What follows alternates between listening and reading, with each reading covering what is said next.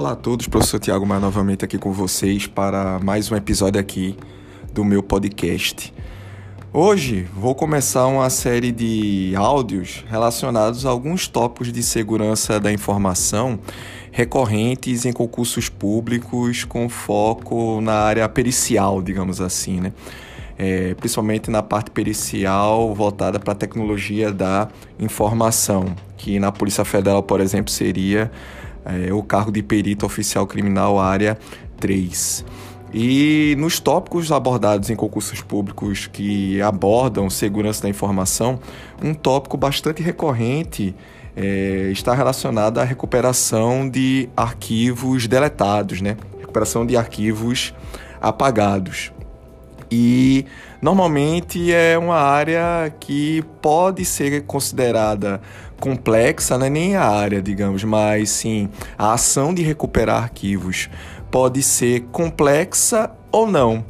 Tudo isso vai depender do tempo, né, na qual é, a exclusão do arquivo foi realizada. E a forma como o arquivo foi excluída, é, excluída, melhor dizendo, também define a complexidade na recuperação de um arquivo excluído. Então, seja o arquivo excluído de forma acidental ou não, é, a questão da viabilidade de recuperar um arquivo excluído vai depender tanto da forma quanto ele foi excluído, quanto também do tempo, né? Que eu levei para tomar atitude para recuperar o arquivo ou o conjunto de arquivos que tenha sido excluído. Caso o usuário tenha feito exclusão simples no Windows, por exemplo, utilizando a tecla Delete ou clicando com o botão direito no arquivo e selecionando a opção Excluir, uma simples visita na pasta da lixeira é, e, e, executar um comando de restauração será mais do que suficiente para ter o arquivo recuperado. Né? Porém, caso a exclusão tenha sido executada a partir do conjunto de teclas Ctrl Alt Del, ou o usuário tenha limpado a pasta lixeira, já temos aí um aumento de complexidade. Caso o arquivo que você tente recuperar resida em região corrompida do seu disco rígido, né, do seu HD, a situação fica um pouquinho ainda mais complicada, portanto, eu tenho um aumento de complexidade para recuperar tal arquivo.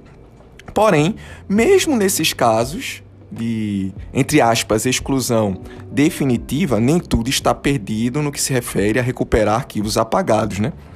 Quando o arquivo é, entre aspas, permanentemente excluído, é, o sistema operacional remove apenas o endereço daquele arquivo, né?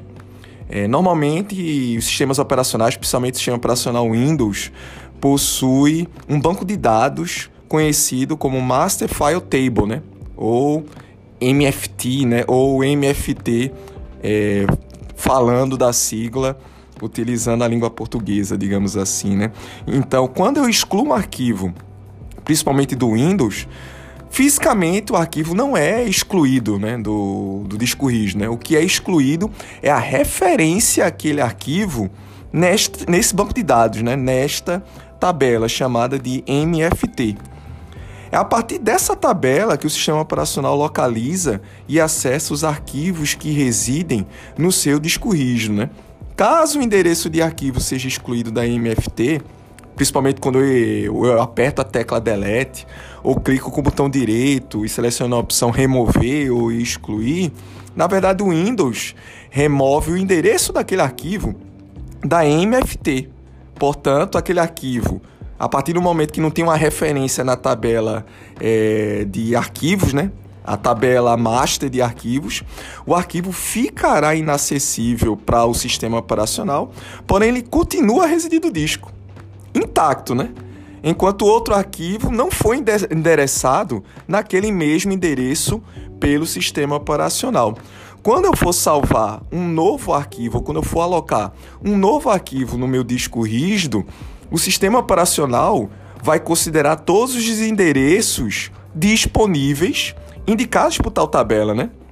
Então, caso um novo arquivo que venha acessar no seu disco rígido venha utilizar um endereço é, considerado disponível, assinado como disponível na MFT, aí sim vai haver uma sobrescrita daquele arquivo que utilizou anteriormente aquele endereço na minha MFT. E aí sim, caso isso aconteça, infelizmente fica muito complicado, quase que impossível você é, conseguir recuperar é, aquele arquivo que foi, entre aspas, excluído anteriormente. Então, o que viabiliza a recuperação de arquivos a, a, a, apagados, né?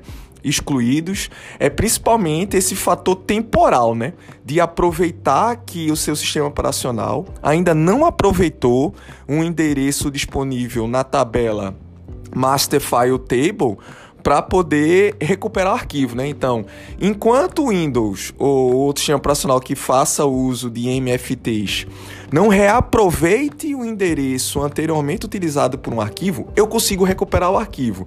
Agora, se eu demorar muito tempo para poder tentar, recuperar arquivos excluídos, eu posso cair no azar do seu sistema operacional, reaproveitar um endereço disponível é, e que foi utilizado por outro arquivo e acabar realizando uma ação de sobrescrita. Dada a existência dessa característica ou desse protocolo, digamos assim, na exclusão de arquivos, vários métodos, técnicas e ferramentas se aproveitam dessa característica e do uso do MFT para poder automatizar ou para poder prover recursos que facilitem e viabilizem tanto a recuperação parcial de arquivos, quanto inclusive até a recuperação total. O que vai fazer com que a gente consiga recuperar totalmente um arquivo ou parcialmente um arquivo é justamente o tempo que eu dedico, ou o tempo que eu protelei ou não, para poder eu agir na MFT antes do sistema operacional. É, eu posso inclusive listar alguns desses métodos e técnicas para vocês a partir de agora, né? É, algumas podem parecer clichê, né? Mas são efetivas, né?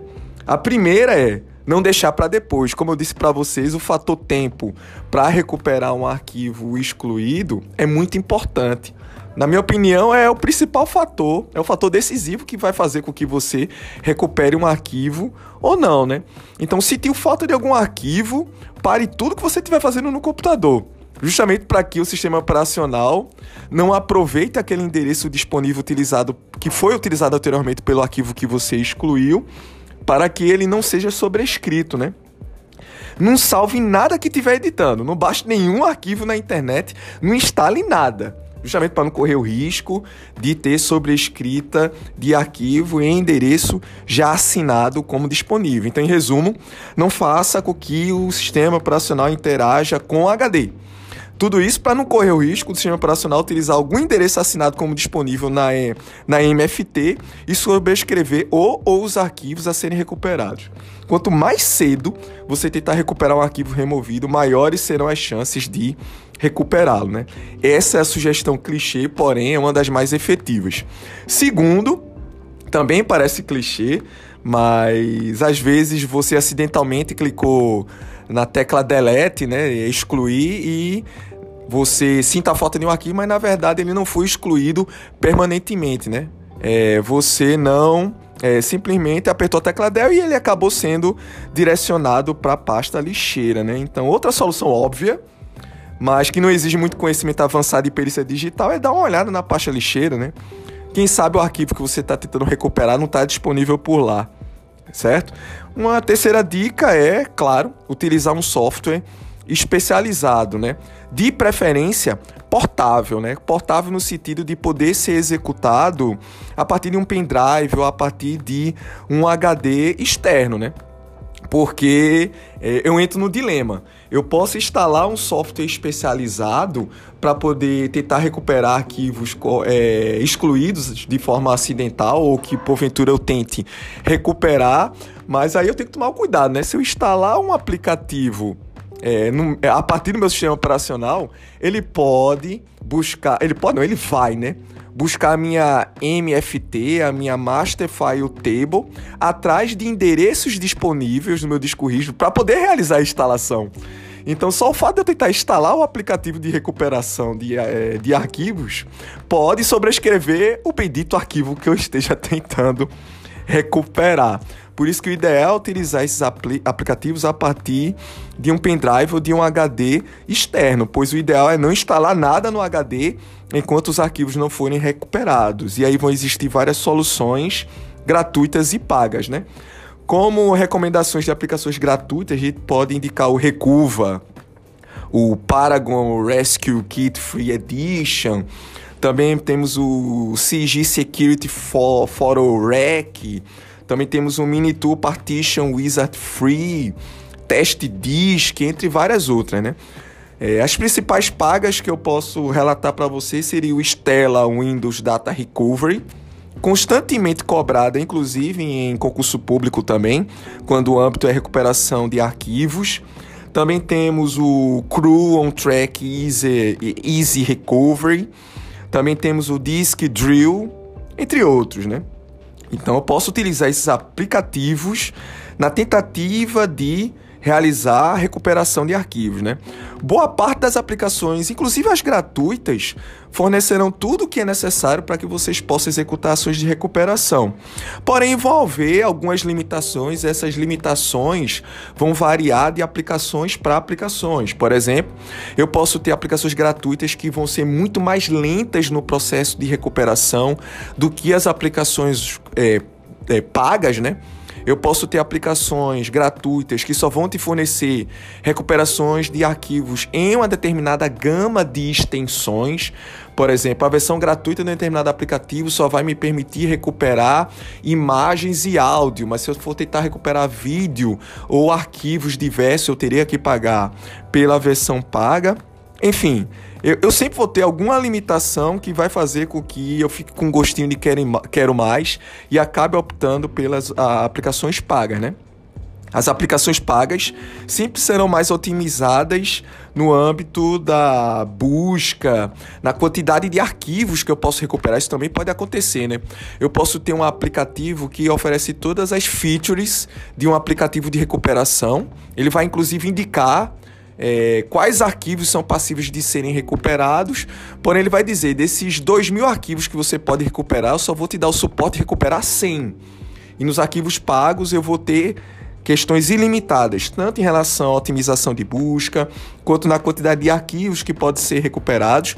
E eles prometem efetividade na recuperação de todos os arquivos que foram excluídos, mas na verdade, mesmo você utilizando o aplicativo pago, a questão tempo também vai interferir na efetividade de recuperação de tais aplicativos pagos. Portanto, cuidado na promessa de que você vai ter 100% de recuperação, porque na verdade isso depende mais de, de você do que propriamente dito do aplicativo que você esteja utilizando. E claro, né, mais uma sugestão clichê aí, né? É, faça backup regularmente dos seus arquivos, né? Não tem jeito é preciso fazer uma essa recomendação, né? Que apesar de ser óbvia para alguns usuários, para outros está distante de ser acatada, né? E, principalmente para os usuários comuns de computadores, né? Parece que é um tabu, né? Realizar backup regular, mas isso é, favorece você ter o seu arquivo disponível, o seu conjunto de arquivos disponíveis, mesmo que você exclua acidentalmente o arquivo ou por acaso o seu HD tem alguma trilha aí que acabou sendo corrompida, né? Inclusive, existem ferramentas que automatizam é, a realização e o gerenciamento de backup, fazendo com que mesmo aquele usuário preguiçoso ou que não gosta muito que faça backup, possa fazê-lo a partir de automação, né? Então, para aqueles que preferem é, ou, ou, que não gostam muito de fazer backup, pode optar por ferramentas. Existem, inclusive, algumas ferramentas nativas, é, previamente instaladas nos sistemas operacionais, seja Linux, seja Linux, que realizam essa automatização do backup e gerenciamento. E para aqueles que preferem fazer backup de forma manual, eu recomendo que tentem manter uma frequência pelo menos semanal, né? De backups de arquivos. É, inclusive, é, nos dias de hoje, é, existem várias ferramentas na nuvem que te permitam fazer esse é, backup manual, né? como iCloud, Dropbox, Google Drive, Microsoft OneDrive, que existem pacotes gratuitos e pagos de armazenamento na nuvem. Inclusive, eu posso ter várias contas para poder ter capacidade de armazenamento diferenciada, mesmo que de forma gratuita. Assim eu consigo também simplificar a realização de backups. Além de todas essas alternativas, pessoal, é, é, também temos algumas técnicas especializadas que são utilizados por peritos é, de tecnologia da informação e para análise forense que visa recuperar arquivos apagados e quando eu não consigo recuperar o arquivo na totalidade, pelo menos reconstruir os arquivos parcialmente, pelo menos para mesmo que de forma parcial eu consiga recuperar um arquivo, eu consiga deduzir o tipo daquele arquivo, eu consiga deduzir o tipo de conteúdo que aquele arquivo tinha antes de ser é, excluído, eu consiga deduzir quando aquele arquivo foi gerado, o tempo que ele foi gerado, o aplicativo que foi utilizado para poder criar aquele arquivo. Então, tais informações são muito importantes para a realização de perícias digitais, né? Não apenas ter o arquivo todo recuperado, mas também ele de forma parcial, né? E a técnica que normalmente a gente utiliza para poder fazer recuperação avançada ou parcial de arquivos seria o data carving ou file, file carving, né? É, data carving ou file carving é justamente uma técnica forense que visa reconstruir arquivos a partir dos seus fragmentos, né? mesmo quando os seus metadados não tiverem 100% disponíveis. Essa técnica é realizada a partir da identificação e análise de, ou melhor dizendo, da assinatura né, de tais dados brutos, né, que marcam o início e ou o fim de um determinado tipo de arquivo. Né? Então, normalmente, quando eu estou lidando com um arquivo texto, por exemplo, normalmente Arquivos texto tem assinaturas, tem traços é, binários, digamos assim, ou de metadado, ou de dicionário de dados que caracterizem que aquele arquivo, mesmo que na, na não existência dele, né, na, na, na, sua totalidade, mas a partir de pedaços, né, a partir de fragmentos, eu consigo é, capturar informações de assinatura que me permite dizer com clareza que aquele arquivo, aquele fragmento de arquivo, é um pedaço de um arquivo texto, é um pedaço de um vídeo, é um pedaço de uma imagem, de uma mensagem, de um documento e assim sucessivamente, né? Portanto, tal técnica é bastante utilizado, principalmente em HDs corrompidos, porque é grande a chance de eu não conseguir recuperar os arquivos na totalidade, né? Então, mesmo que esse processo não consiga recuperar um arquivo na íntegra, é possível a recuperação dos seus fragmentos e a partir dos fragmentos tanto eu realizar uma dedução do tipo de arquivo, é, ou inclusive extrair informações parciais desses fragmentos, ou utilizando técnicas de inteligência artificial, reconstruir os seus é, é, reconstru reconstruir os arquivos a partir dos seus fragmentos. E no mercado também vão existir várias ferramentas focadas em data carving para que eu possa é, automatizar ou, ou, ter o gerenciamento de data cave mais facilitados, né? Uns bastante famosos no mercado seriam o Encase, o Test Disk, é, o FTK, o Foremost, entre várias outras que existem aí no mercado. É isso, pessoal. Espero que vocês tenham gostado do conteúdo.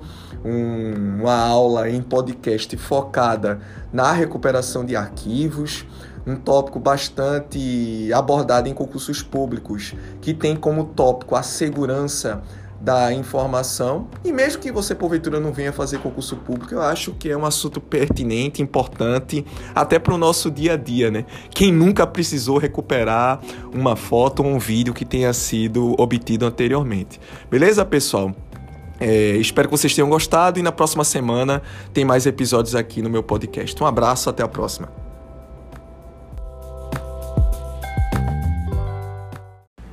Sim, pessoal, só um adendo aí, uma correção. Onde eu disse Ctrl Alt Del, entendam Shift Del, certo?